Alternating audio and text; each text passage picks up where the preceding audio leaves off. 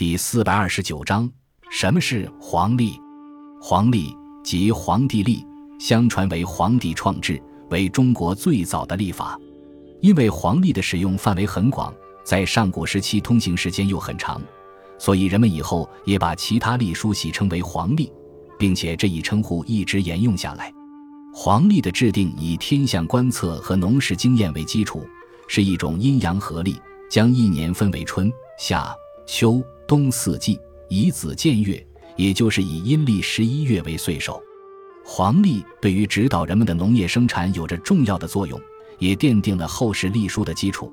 但是在流传过程中，也加入了诸如吉凶、遗忌、冲煞、方位、流年、太岁等迷信的内容。尽管在历史上曾被禁止，然而这些内容在当今的历书中依然流行。在历法中，还有一个黄历的概念。